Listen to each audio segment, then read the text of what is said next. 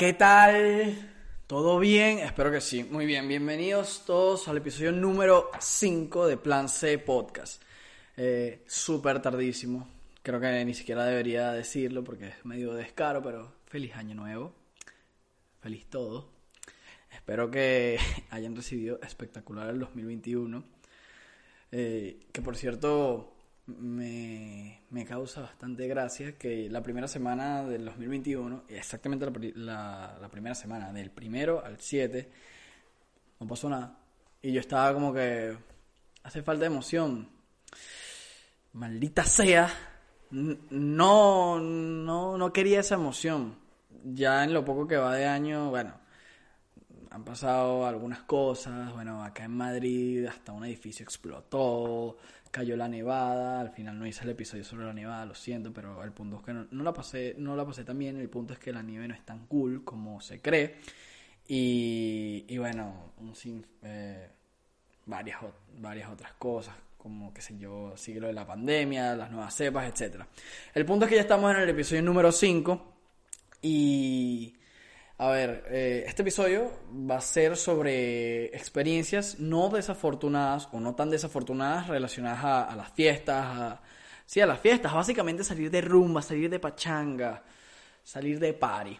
¿Por qué este es el tema? Porque, bueno, porque yo estaba viendo el, el podcast de un creador de contenido puertorriqueño llamado Chente Hidrach, donde él contaba su experiencia en el release party de Los Dioses, el disco de Anuel y Osuna. Este, esta fiesta realizada en Miami y en la cual evidentemente es una fiesta realizada por personas multimillonarias, o millonarias mejor dicho, eh, y cuenta esa experiencia donde toda la cantidad de comodidades con las cuales contó está bien bueno. Si les gusta el, un contenido de este estilo largo, donde una persona les cuenta la una experiencia, les recomiendo que vayan a verlo. Y, y nada, entonces yo dije, oye, yo tengo, creo que tengo algunas experiencias no desafortunadas porque quiero aclarar que las mejores experiencias en una fiesta no son en las cuales mejor, en las cuales más te volviste mierda, en las cuales más te emborrachaste, porque eso es algo que valga la redundancia tiene la palabra. Tú dices, me volví mierda, pero volverse mierda es bueno. O sea, tú cuando dices me volví mierda es que la pasaste bien. En mi caso, no del todo, marico, porque yo he vivido fiestas donde desafortunadamente me han pasado me ha pasado cualquier cantidad de cosas, o sea, yo, yo soy el último que puede hablar de, de salir de fiesta bien. Ojo, muchas veces me, eh, la, la, cosa ha salido normal, pero otras veces, bueno, me han pasado algunos hechos desafortunados, pero eso no es el tema del cual vengo a hablar el día de hoy. Entonces, yo acá en mi guion eh, separé algunas de las experiencias en fiestas que pensaba que valían la pena contar. Y eh, de primero tengo la fiesta post exámenes de selectividad. Esto fue eh, principios de verano del año 2018. Eh, yo el, cuando yo llegué acá a vivir a Madrid, me inscribí como en un curso propedéutico para prepararme para la prueba de selectividad, la cual no aprobé del todo porque si no estaría estudiando ya en una universidad, pero el punto es que hice amistades en este propedéutico, éramos como un grupo de 7, 8 personas y cuando terminamos exámenes nos fuimos como a rumbear, por así decirse, en un local llamado La Sureña, si no me equivoco, La Sureña o... ¿Cómo era la...?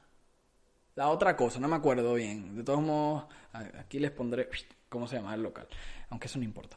Y nada, básicamente fuimos a este lugar porque era, es un bar que después se transforma en discoteca como a las 11 de la noche, ponen música, aunque cierra como a las 3 de la mañana, o sea, no es del todo discoteca. Y ¿por qué pienso que vale la pena contarlo? Porque eh, es una de las cosas que yo me... ¿Sabes que se acuerdan? Es de esas cosas que uno se acuerda y yo digo como que, marico, qué pena. Me da pena recordarme eso. ¿Por qué me da pena? Porque eh, relajado, uno está allí, está con sus amigos, allí el, el, lugar, en ese lugar como que la cerveza es muy barata, entonces te dan como un tobo de 15 cervezas, algo así como por, qué sé yo, 15 euros o poco menos, como 13. E, e, es muy barato la cerveza, entonces solamente se bebe cerveza en ese local. Es bastante un flow rústico, o sea, ahí no te puede, ahí no, eso no es países fancy, eso no es países así súper bien vestido ni nada ponen reggaetón a cierta hora y se prende la fiesta. ¿Qué pasa? Ahí hay una chama que en la cual yo, yo tenía un juju de por medio, pero no algo que yo sabía, algo que estaba más en mi subconsciente, algo que si no hubiese estado el elemento del alcohol, no hubiese pasado. E, esa fiesta me trae recuerdos porque es la que, es la que yo digo, coño, me recuerda a unos besitos ahí que me di. Besitos con sabor a cigarro. si alguna vez han besado a una persona... Bueno, a ver, que ninguno de los dos está en buen estado. Voy a ir por el principio de la historia. Tranquilo, la fiesta. ¿Qué pasa? Cierta hora ya uno está en la quilla, vuelto mierda. Y recuerdo que salí, con esta chama a acompañarla como a, fumar. Ella me dijo como que acompáñame. Yo estaba pegado con ella. Y no sé, de, pasan las cosas y, y bueno, estábamos ahí dándonos unos besos, pues. Y, pero eso no es lo que me da pena ajena. Ya voy para allá. Eh, nos demos nuestros besos con sabor a cigarrito. Oh, y entonces eh, mm, pasa todo esto, estos hechos desafortunados. O sea, en el momento, de, obviamente en el momento de la pea yo no me acuerdo de nada. Se hacen las tres y pico de la mañana, este no me acuerdo bien cómo volví a mi casa, creo que tuve que esperar hasta las 6 para que abriera el metro. Y, y al otro día incluso fui a trabajar. El, al otro día era mi primer día de trabajo, la primera vez, en mi primer trabajo así de tiempo largo. Y el otro día tomé Red Bull y mierda, la pasé muy mal en el trabajo porque es como una acumulación de... O sea, creo que el meterse muchos litros de Red Bull cuando anteriormente estabas de fiesta, o sea, no, no cuadra para nada y estaba, tenía el corazón como muy acelerado. ¿Qué pasa? El otro día yo sentí una pena ajena del carajo, donde incluso me, me disculpé con esta persona y es de esas veces que tienes que preguntar como que, marico, ¿qué hice? Porque ni siquiera tú tienes noción de ello, súper chimbo. Pero eh, al final no fue ningún daño físico, sino que me causó mucha risa porque me contaron que a según, mientras que nos estábamos dando los besos y después yo le insinué a esta persona que no fuéramos a alguna parte, que no fuéramos como un hotel, una vaina. Evidentemente, ebrio con esa oportunidad que estaba viviendo, seguramente está de más decir lo que en mi cabeza pensaba que íbamos a hacer. Que yo miro para atrás y yo digo, qué estúpido que soy, qué vergüenza, porque primero que nada, ¿a dónde coño vamos a ir? Marico, yo no tenía dinero. O sea, yo no tengo nunca, o sea, yo me imagino lo estúpido que hubiese sido los dos, o sobre todo yo, llegando ebrio a la puerta de un hotel y, después es como, como que tarjeta de negada, como que obvio, marico, no tengo ni 20 euros allí, ¿qué carajo voy a hacer? Que al final súper deplorable, súper chimbo eso, la chama por suerte entendió la situación, nos disculpamos, aunque me dijo que, que no, eso fue algo nada más al momento. Pero, pero bueno, al final fue algo que se dio y que me da mucha vergüenza ver para atrás porque lo chimo que se puede poner, en mi caso, una persona con insistencia, como que vámonos para acá, para allá. Esa ha sido una de las pocas veces que me, ha tocado vivir algo así feo con otra persona. Eh, sí, porque eso no cuadra. Nunca obligan a alguien a hacer lo que no quiera hacer y más ebrio, porque de verdad el alcohol te lleva a hacer unas cosas súper chimbas. En fin. Eh, también me acuerdo de la primera vez que fui a una discoteca acá en Madrid. Eh, y en general en, mi vida, porque yo la única vez que había entrado a un local nocturno de este estilo había sido en Caracas, pero no era una fiesta nocturna, era más para una programación. Entonces, ¿qué pasa? Eh, ¿Qué es lo resaltante de este día? Porque yo nunca había, yo no fui de estas personas que se sacó una cédula falsa para entrar a las discotecas antes de cumplir la mayoría de edad allá en Caracas no, no, no, tuve nunca esa necesidad, o sea, no me llamaba la atención. Además, ah, estaba en pleno quinto año y yo cumplo años en septiembre. Yo siempre sentía muy ser. Yo sentía que era un esfuerzo que iba a ser muy grande bajo un riesgo demasiado argaladilla, el de tener que sacarse una identificación falsa. Sentía que ese, ese esfuerzo no valía la pena frente a lo cerca que estaba yo de cumplir 18 años. En fin, al final me fui del país y cumplí la mayoría de edad viviendo acá en España. Eh, y que como muchos chamos que cumplen la mayoría de edad, ¿qué fue lo primero que hice? Me fui esa noche a rumbear. Fui con mi pana, eh, el pana con el que yo vivo, viví en ese momento. Eh, salimos y que no, vámonos de rumba. Ok. uno inexperto, pero uno siempre pendiente de pasarlo bien, lo mejor posible. Al final caímos que sí, como no conocíamos ningún lugar, caímos que sí en el primer huevón que nos agarró, en el primer promotor. Y ese día donde fuimos, fuimos a Star Coyote, un local que ese fue lo, ese local fue ya no existe, creo, está cerrado por todo esto de la pandemia y el punto fue que estaba yo y tres panas más. Eh, ¿Qué es lo, que me causa gracia? Me volví mierda y al final, al siguiente día, que la mayoría de las cosas así que me dan pena ajena las recuerdo al día siguiente, porque uno cuando está en ese momento piensa que se la está comiendo. Al día siguiente me di cuenta que hay unos videos míos grabados en mi propio teléfono y de pronto él los tendrá, donde estoy como sin camisa, gritando por las calles de Madrid. Eufórico, súper chimbo, pero además recuerdo y veo las fotos Marico, yo estaba con mis panas con unas caballotas, literal, unas caballotas.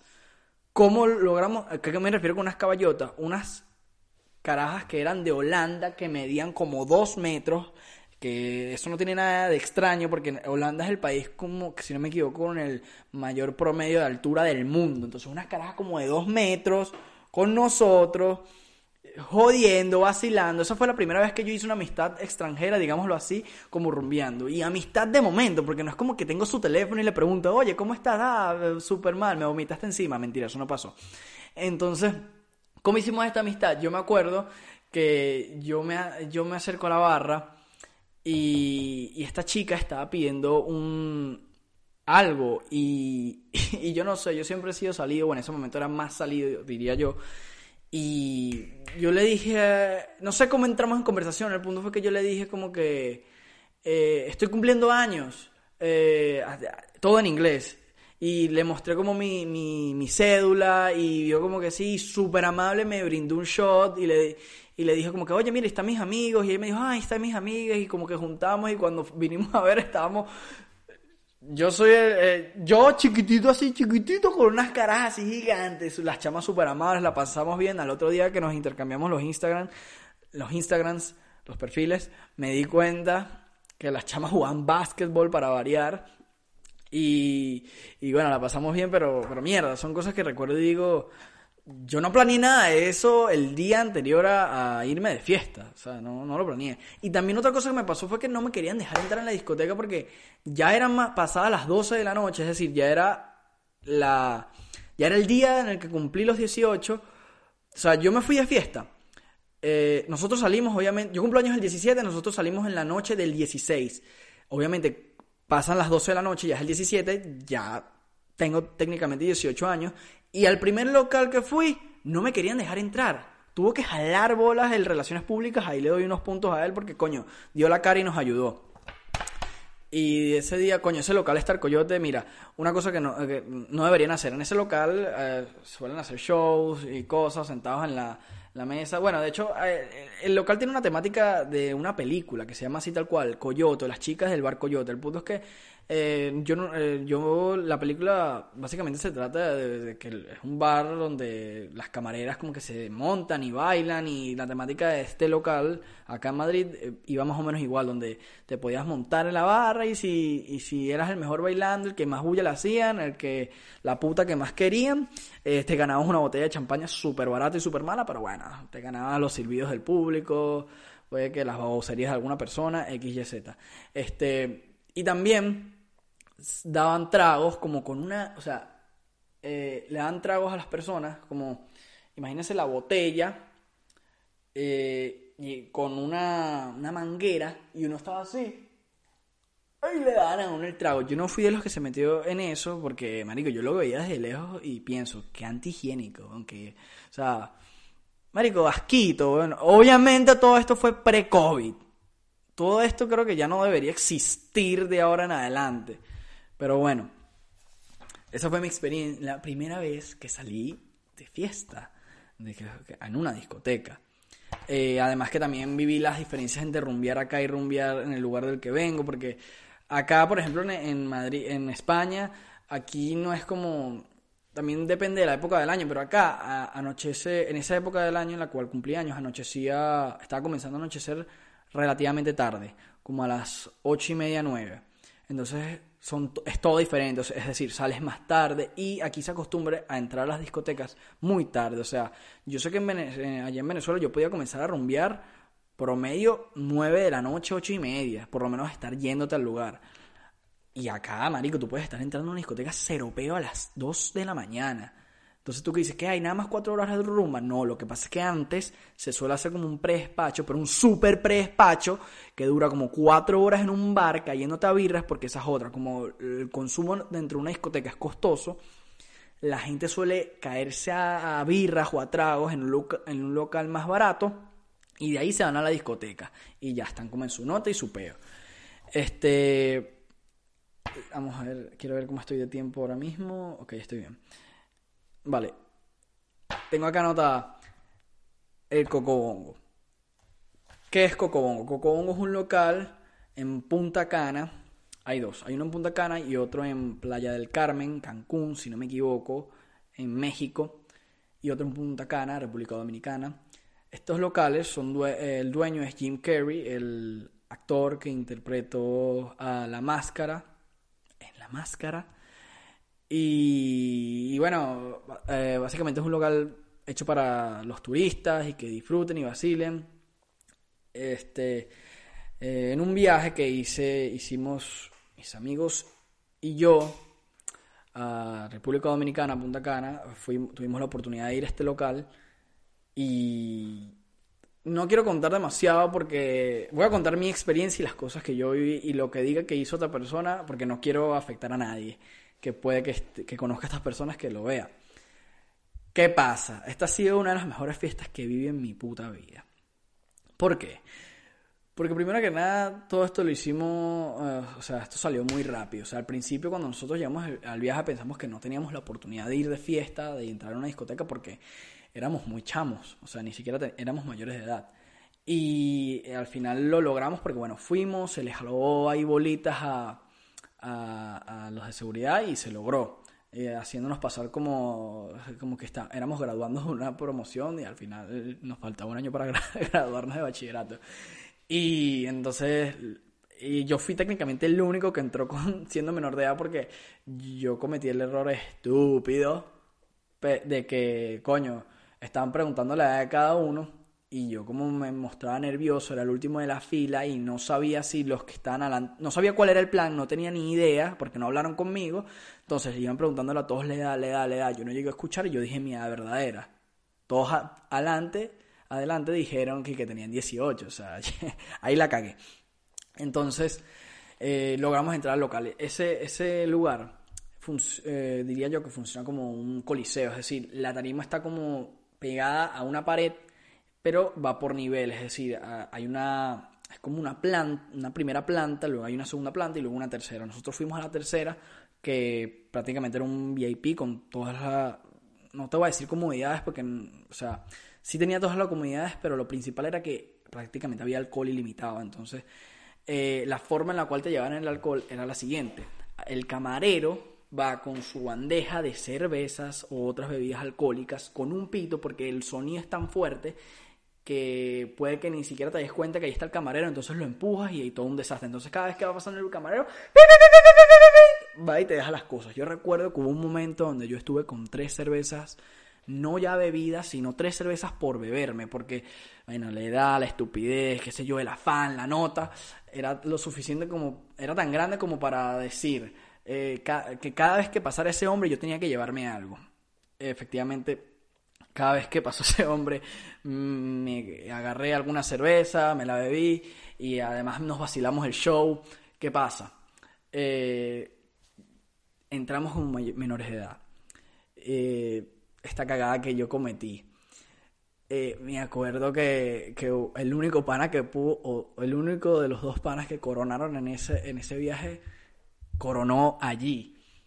Este, y esta es una de las historias que más me da risa de todo ese viaje. Y es que hubo un pana que fue el que menos. Hubieron dos panas que fueron los que más mierda se volvieron ese día. Yo no voy a entrar en detalles, pero el punto es que uno se quedó durmiendo. O sea, nosotros estamos así, ta, ta, ta, ta, y cuando nos damos cuenta, chamo, ¿y dónde está este carajo? ¿Y dónde está? Marico, yo no sé. Como no encontramos a esta persona, lo comenzamos a buscar. Cuando fuimos a ver, entramos al baño y estaba durmiendo en el lavamanos del baño.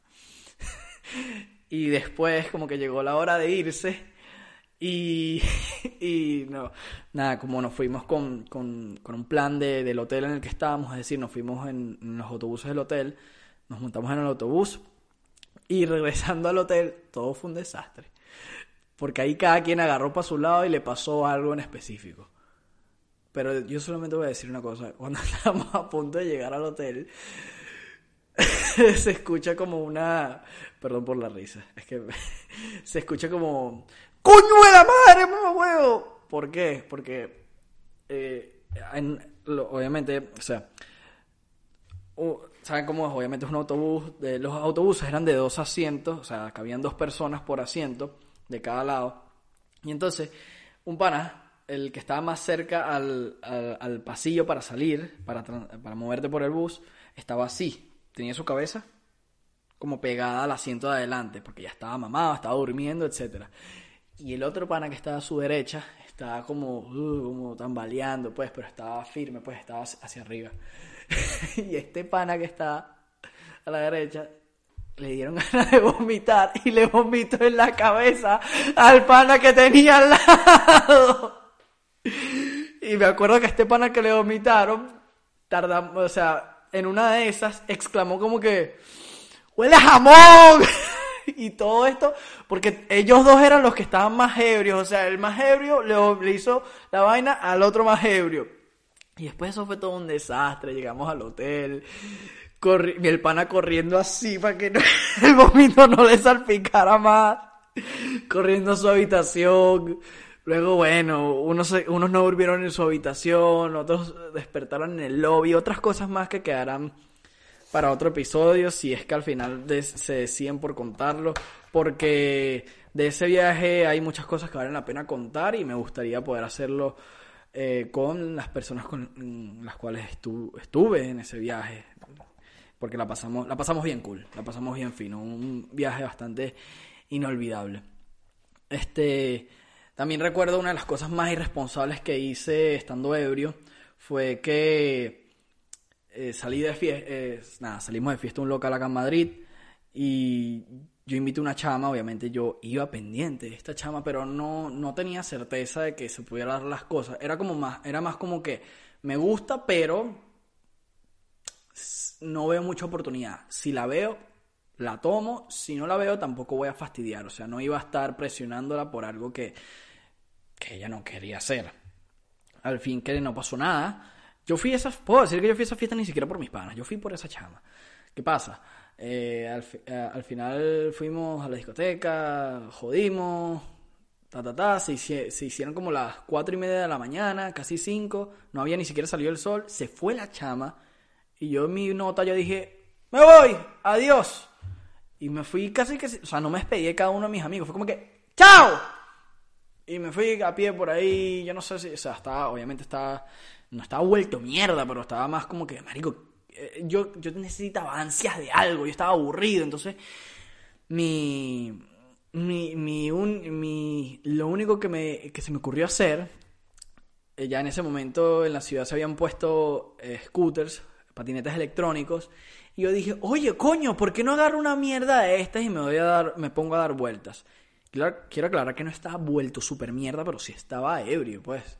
Y entonces, eh, entre que tardé como más de media hora encontrando un fucking scooter que tuviese suficiente batería, porque esas mierdas como que las, las dejan en la calle, pero eh, puede que antes la agarró otra persona, entonces la dejó sin batería y obviamente lo mejor es agarrar una que tuviese full batería. Yo quería agarrar una que tuviera full batería porque de verdad quería dar vueltas y las di. Me, tardé burda porque para colmo me quedé como media hora buscando una, porque la aplicación de eso te dice dónde están, entonces eh, una estaba que sí dentro del portón de un edificio, es decir, estaba dentro del edificio, no sé qué pasó allí, se la robaron, entonces como que al final me, me, mm, me replanteé agarrar cualquiera que estuviese por ahí, la cogí, la agarré y, marico, oír, me hago, hago memoria de lo que fue esa madrugada y recuerdo que vi el sol salir estando montado en mi scooter. Mm, me acuerdo que eh, ese local donde rumbeamos estaba como a la altura de, de Nuevos Ministerios y yo llegué en scooter hasta la Plaza Callao. ¿Cuánto es eso? No estoy seguro de cuánto es. Voy a tratar de poner, para quien esté viendo esto en YouTube, la distancia, así tal cual en el mapita, pero es más o menos. O sea, le, le eché bolas en el scooter. Y yo no estaba solamente así derechito. Yo estaba mm, tratando de hacer trucos. O sea, yo me sentí invencible. Algo totalmente peligroso. O sea, no lo hagan. Que y otra de las fiestas así cabronas que puedo decir que viví, bueno, para resumirlo así, que, fue una película, coño, en la fiesta de una, un amigo cercano, coño, su fiesta fue una descabronada, o sea, fueron artistas, había alcohol para tirar para el techo y, y coño, me hizo, yo esta semana vi un, vi el, el show de Nicky Jam llamado The Rockstar, donde entrevistó a Maluma, está súper cool ese contenido, recomendado, y Maluma dijo, mi papá me dijo, es mejor tener amigos con plata que tener plata, y yo opino lo mismo, opino lo mismo, porque si tú tienes mucha plata, todavía hay tienes problemas encima, o sea, tienes cosas que pagar, X, Y, Z, depende de la forma en la que has hecho tu fortuna, pero si tú tienes amigos con plata, tú así como buen pelabola te invitan a, todos sus, a todas las fiestas, a todas sus celebraciones y, y ya. O sea, no tienes nada que rendirle a nadie. Suena como un poco parásito esto, pero sí me puse a reflexionar y es cierto. Y a lo que asocio con esta fiesta este pana, de que marico había que sí, qué sé yo, Moet Chandomi, y yo tomé puro, yo suelo tomar ron cuando salgo de rumbo, pero tomé puro Moet porque yo decía, cuando en mi puta vida, yo nunca había probado esa vaina, al final eso sabe como un juguete, no me gustó mucho, eso es, eso es como para una vieja del cafetal. Eh, ¿Qué más tengo por acá anotado? Bueno, la primera y segunda vez que vi la cocaína. Mira, la primera vez que. Yo tengo tres experiencias con la cocaína. La primera fue rumbeando en Madrid en un local llamado Icon eh, local de música tecno, diría yo que conocido, donde me acuerdo que a cierto punto de la noche yo fui al baño a orinar y como no podía, no había un cubículo desocupado para que yo fuese a hacer mis necesidades, eh, los urinarios, algunos están disponibles, entonces fui, pero yo me di cuenta que había como un polvito en el borde del urinario. Yo no lo toqué, pero yo dije, la puta madre. Y cuando escucho este sonido, al otro lado y que yo dije, ah, ok. Esta es la gente que come azúcar por la nariz, qué fino. Este, otra de las cosas que me ha pasado es que, bueno, suelo ser... Mm, a veces por, por, la euforia uno dice cosas en joda con sus panas. Y me acuerdo que el grupo que estábamos de fiesta, eh, con el, yo estaba con el grupo con el cual salí. Y yo dije una vaina como que, no vale, vamos a meternos perico, droga, vaina. Y ustedes pueden creer que en menos de tres minutos se me acercó una persona y que, ¿qué pasó? ¿Qué necesita? Que, mira, te la tengo, te la tengo baratica, papá. Y me mostró una bolsita y todo. Yo como que, no, no, no, hermano, tranquilo, calma ahí, viejo. Yo no, yo no quiero eso.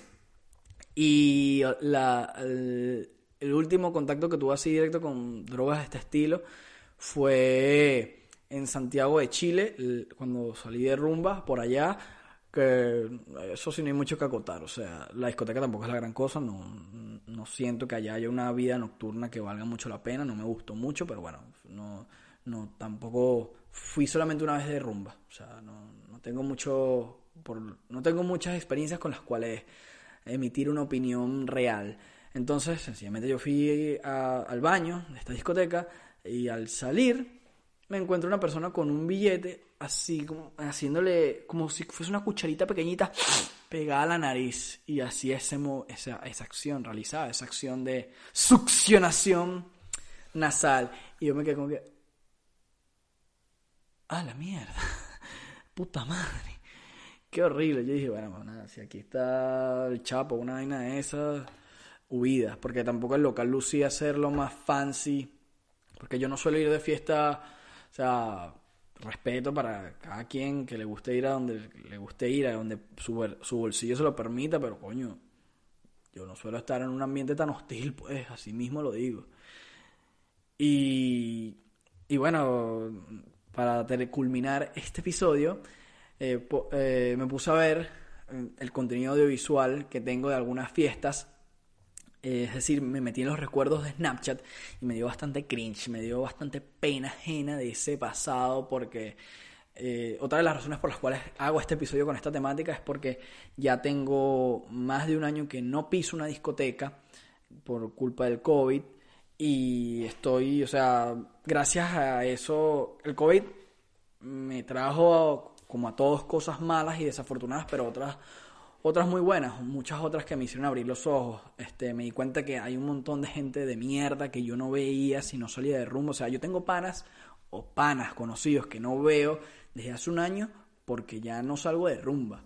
Y, porque las discotecas, a ver, siguen, algunas han, han abierto, pero no es lo mismo y además yo no voy a, o sea, no me gusta la idea de cometer una irresponsabilidad tal así como ir a un local ahora mismo. Puede que prefiero ir a un, ahora ahora mismo está más de moda como que ir a una casa con un grupo de amigos cerrado, etcétera. El punto es que eso, tengo más de un año que no voy a una discoteca. Me siento bien, esto me hizo abrir los ojos para muchas cosas y me pega la nostalgia porque al final, más allá de todos los hechos desafortunados que se pueden vivir rumbeando, eh, eso hay que moderarlo porque no hay que, yo considero que, bueno, Depende de la persona, pero yo soy alguien que por su más que todo por el bolsillo también, o sea, yo no soy, o sea, yo no cuento con demasiada plata como para rumbear todos los todos los fines de semana. No te diría que es una etapa que quemé porque tengo apenas 21 años y